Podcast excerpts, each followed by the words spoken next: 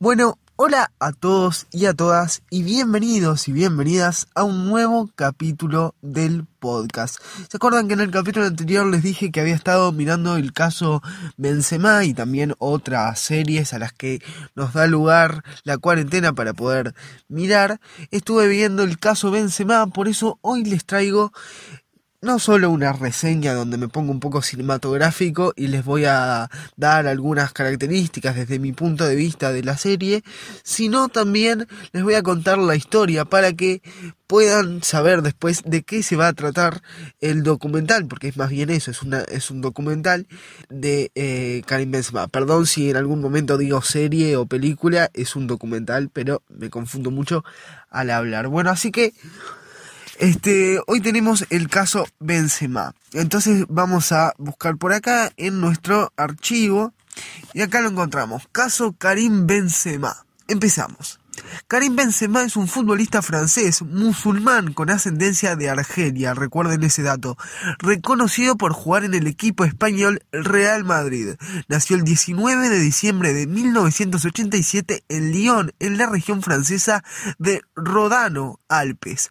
Su abuelo era originario de Tigzert Caviria, región al, norte de Argelia, aunque decidió mudarse a la ciudad francesa de Lyon durante la década de los 50. Cerca de esta, en Bron, fue donde el padre de Karim lo crió al igual que a sus otros hijos.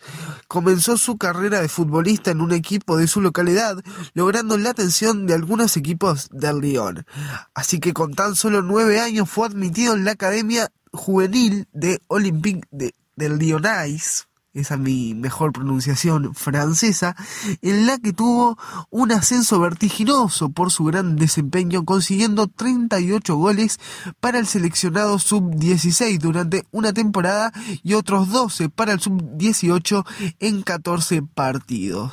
Con esta actuación, Benzema fue ascendido a la primera liga por el entrenador Paul Leguen. Pese a las burlas que recibió de parte de sus compañeros en un primer momento, Karim Benzema logró asistir un gol durante su debut en enero de 2005, tras entrar por una sustitución al minuto 77. Así firmó un contrato de tres años para el Olympique. En sus primeras temporadas para el equipo consiguió anotar seis tantos, incluso durante la Liga de Campeones.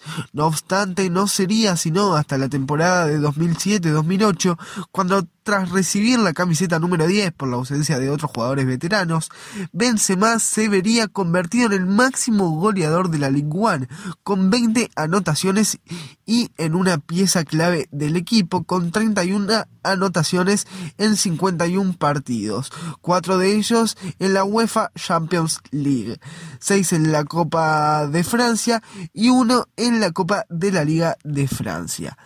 Por estos resultados, Benzema pudo ampliar su contrato con el Lyon hasta por cinco años. Se volvió uno de los futbolistas franceses mejor pagados. Fue nominado para el Balón de Oro del 2008 y apareció en la portada francesa del videojuego FIFA 9. Siempre en la portada de, de estos juegos siempre hay algún jugador estrella de cada año. Para el 2009 y luego de que el Lyon recibiera numerosas ofertas, Benzema fue comprado por el Real Madrid por una suma de 35 millones de euros, más otros 6 que su nuevo club le otorgó por cumplir ciertos objetivos. Así Benzema firmó por 6 años y fue presentado en el estadio Santiago Bernabéu ante 16.000 espectadores. Ese mismo año debutó en la pretemporada en un partido contra el Shamrock Rovers, en el cual anotó su primer gol como jugador del Real Madrid. Con cuatro goles más, compartió el título de máximo goleador de la pretemporada con el también jugador del Madrid, Raúl. Aunque para la temporada del 2010 no estuvo tan efectivo, con lo que José Mourinho, técnico que entró al equipo para la temporada 2010-2011, declaró que uno de sus objetivos era recuperar el buen desempeño del jugador. Después, al, al final de, de, la historia, les voy a contar un, un, detallecito sobre esta relación. De esta forma, se inició una relación cercana entre el entrenador y Benzema, porque esa relación cercana es un poco, es un poco polémico y cuestionable. Eh, bueno, dice, de esta forma se inició una relación cercana entre el entrenador y Benzema, el cual recibió tantos llamados de atención como apoyo frente a las denuncias por el caso de proxenetismo de la prostituta Saya Dear. Ustedes si después de este podcast se ponen a ver el caso Benzema, que está en Netflix, así se llama, caso Benzema, van a ver la impresión que me dejó a mí que hablan, hablan muchas personas vinculadas a, a Benzema, desde amigos, compañeros de selección, representante, padre, él mismo, y me parece que todo el tiempo se busca como limpiar su imagen por hechos como el que les voy a leer a continuación. Bueno, entonces decía, el cual recibió tantos llamados de atención como apoyo frente a las denuncias por el caso de proxenetismo de la prostituta Zaya Dear, quien era menor de edad al momento de sostener relaciones sexuales con el jugador. Y ahora les voy a leer una noticia sobre esto en 2010. Dice así, la prostituta Zaya Dear, de 18 años, confesó a la Brigada Francesa de Lucha contra el Proxenetismo que desde 2008, cuando tenía 16 años, mantiene relaciones sexuales esporádicas con algunos de los jugadores, entre ellos Karim Benzema, Frank Ribery, Hatem Ben Arfa y Sidney Gobu y que cobra mil y dos mil euros por servicio. El caso ha sobrepasado el ámbito de la farándula ya que ninguno de los jugadores implicados podría disputar el mundial y además podrían enfrentarse a penas de eh, hasta tres años de prisión. Gracias a esto Benzema logró, bueno, dice gracias a esto porque se refiere al, al apoyo que le había dado Mourinho a pesar de todas estas noticias, ¿no? Entonces gracias a ese apoyo Benzema logró su mejor temporada en el equipo español con un acumulado de 26 anotaciones y una Copa del Rey. Más tarde, Benzema lograría en tan solo 22 segundos un gol contra el Barcelona, convirtiéndose en la anotación más rápida en la historia de este enfrentamiento para la Liga BBVA de 2012 conseguiría 21 tantos en 32 partidos, con lo que superaría el récord impuesto por Ronaldo. En los años siguientes consiguió su eh, equipo el triunfo en la Copa del Rey 2014. Pero es ahora cuando nuestra historia da un giro interesante, que es por, por lo que se me ocurre hacer este caso, es por lo que está el caso de Benzema Netflix queriendo limpiar su imagen desde mi punto de vista. Ustedes pueden ir a verlo después de escuchar el podcast si tienen ganas, pero les voy a contar qué fue lo que pasó. 5 de octubre del 2015, el gato Benzema, que después les voy a contar por qué le dicen gato, el gato se levantó, desayunó y salió al campo de entrenamiento del centro deportivo Klein Fortnite junto a Mathieu Balbuena, todo esto jugando para la selección francesa en aquel momento, ¿no? Junto a Mathieu Balbuena y el resto del plantel para preparar el partido amistoso frente a Armenia que tendría la selección francesa. Al terminar la sesión, preocupado, el delantero se acercó al mediocampista, el cual días antes había grabado un video sexual con su esposa que terminó cayendo en manos de tres chantajes que le exigían dinero, 150 mil euros, a cambio de no publicarlo en internet.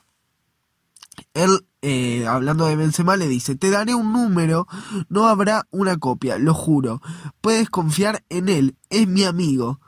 Eh, dijo Benzema que había sido eh, contactado por uno de los estafadores. Se, se, dice, y creo que en el, en el documental también, que eh, uno de los estafadores era amigo de Benzema. Entonces, por eso él, le dice esto de te daré un número, no habrá una copia, lo juro, puedes confiar en él, es mi amigo. Balbuena, compañero de selección, le dice, lo pensaré, quien se había negado a pagar en un primer momento. La conversación quedó allí y dos días más tarde Francia le ganó a los armenios por 4 a 0 en el Allianz Riviera. 5 de noviembre del 2015, Benzema es acusado de complicidad de tentativa de chantaje y participación en una asociación de malhechores. Una pena con al menos 5 años de prisión después de que Europe 1 hizo pública una comunicación telefónica entre Benzema y Karim Senati, un amigo de su infancia, que hacía de intermediario el 6 de octubre. La llamada duró 20 minutos en los que el delantero le contaba su conversación con Balbuena del día anterior. Esto lo dice Benzema, ¿no? Le dije, yo haré los arreglos por ti. Tienes que ir a ver al tipo. Él vendrá y hablará contigo, pero te doy mi palabra. No hay copias de ese famoso video. Si quieres que se destruya el video, mi amigo vendrá a verte a Lyon. Puedes arreglarlo con él.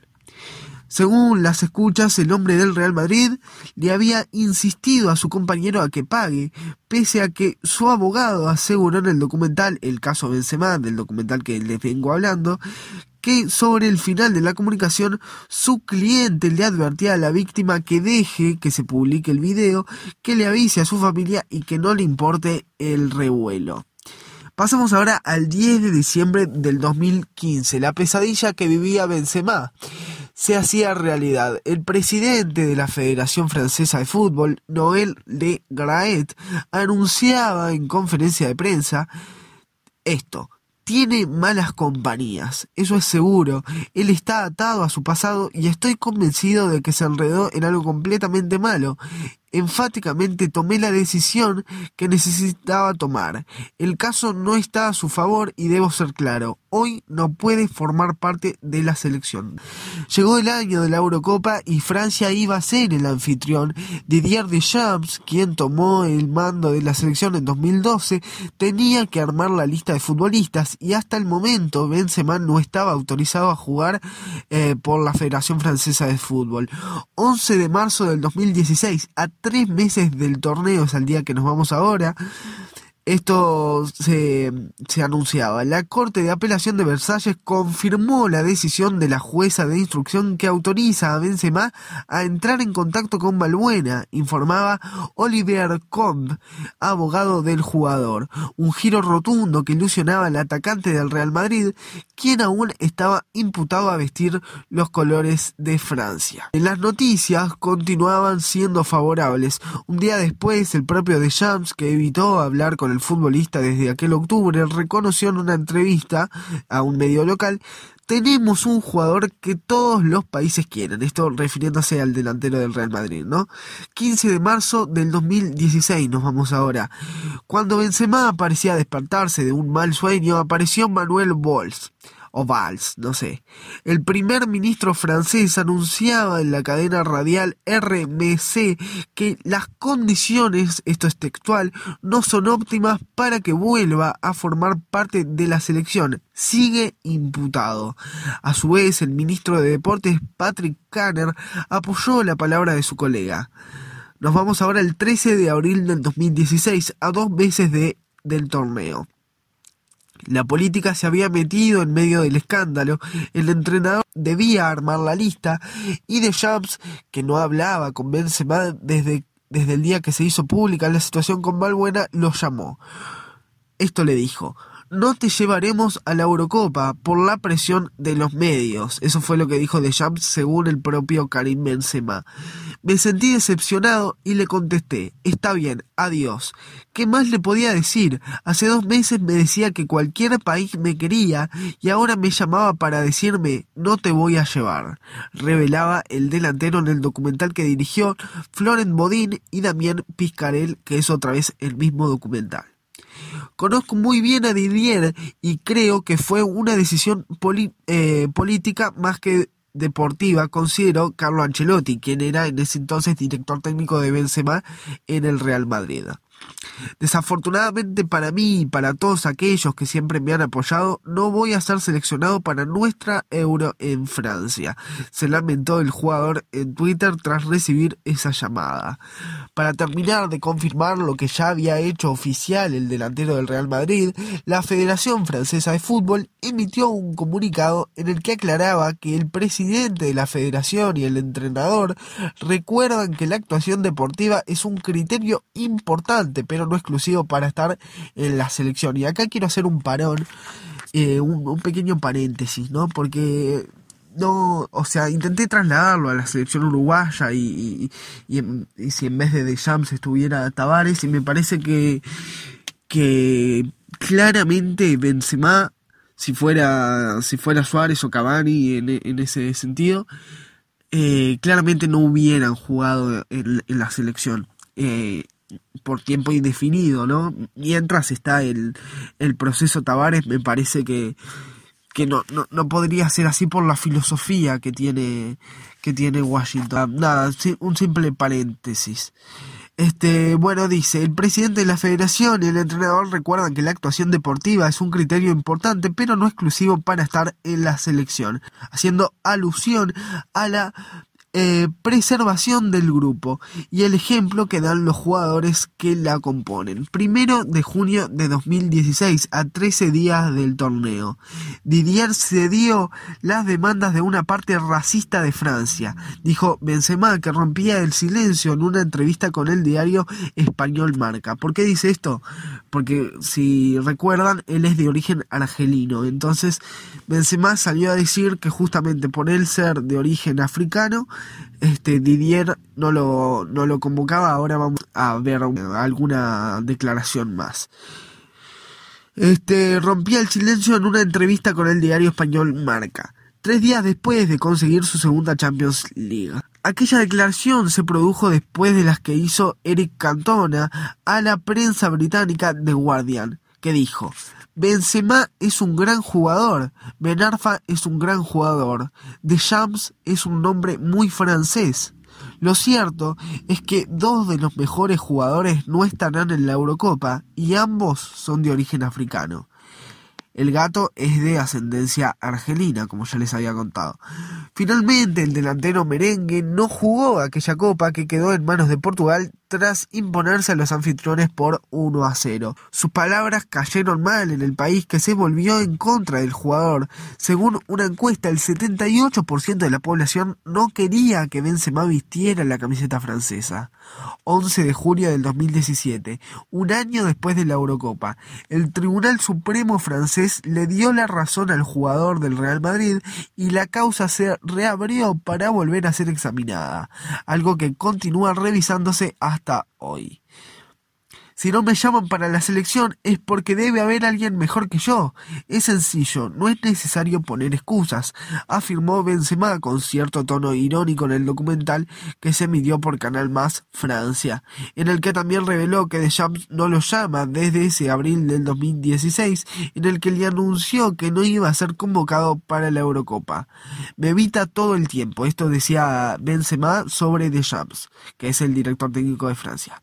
Me evita todo el tiempo, no me da una explicación. Bueno, y, acá les dijo el caso, ustedes podrán eh, sacar sus propias conclusiones, sus propias opiniones, les quería contar la cronología y todo lo que fue el caso. Les recomiendo, si no escucharon el caso anterior, hablamos del caso de Luis Suárez, haciendo un recorrido por todas las mordidas y viendo un poco este algo, algo más detallado sobre la, la última mordida de, de, Lucho y que realmente está muy buena. Eh, por favor, si se pueden pasar, estaría genial. Eh, y bueno, les dije que al final del podcast les iba a comentar por qué le dicen gato a Benzema. Y es que eh, vieron que antes decía que Mourinho y eh, justamente el, francés tenían una buena relación. Pero hay cosas que pasaron que a mí me hacen entrar en discrepancia con eso. Por ejemplo, eh, Mourinho dijo alguna vez, y por eso le pusieron ese apodo a Benzema, si no tienes perro para ir a cazar y tienes un gato, vas con él, refiriéndose justamente que este Benzema no era el delantero que a él más le gustaba, entonces tenía que ir con, con él, aunque no era de las características que, que, él querría. Así que bueno, por eso le dicen gato a Benzema y no creo que tuvieran una muy buena relación. Bueno, espero que les haya gustado este podcast. Vengan al próximo que ya les adelanto que vamos a hablar sobre el caso Carlos Tevez este, recorriendo un poco toda su vida, que también hay, hay una serie en Netflix que les voy a contar si está buena o no está buena, les voy a contar en el capítulo que viene. Espero que les haya gustado y nosotros nos vemos en el próximo.